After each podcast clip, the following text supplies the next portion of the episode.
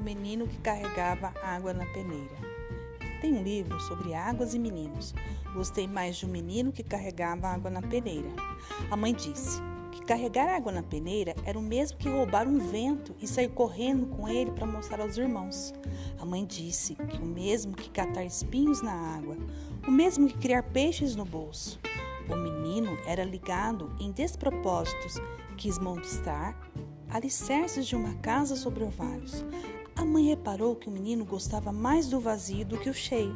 Falava que vazios são maiores e até infinitos. Com o tempo, aquele menino que era cismado, esquisito, porque gostava de carregar água na peneira, com o tempo descobriu que escrever seria o mesmo que carregar água na peneira. No escrever, o menino viu que era capaz de ser noviça, monge ou mendigo ao mesmo tempo. O menino aprendeu a usar as palavras, viu que podia fazer peratrauges com as palavras e começou a fazer. Foi capaz de modificar a tarde botando uma chuva nela.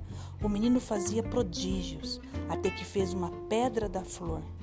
A mãe reparava o menino com ternura. A mãe falou: Meu filho, você vai ser poeta. Você vai carregar a água na peneira a vida toda. Você vai encher os vazios com as suas peratalges. E algumas pessoas vão te amar por seus despropósitos.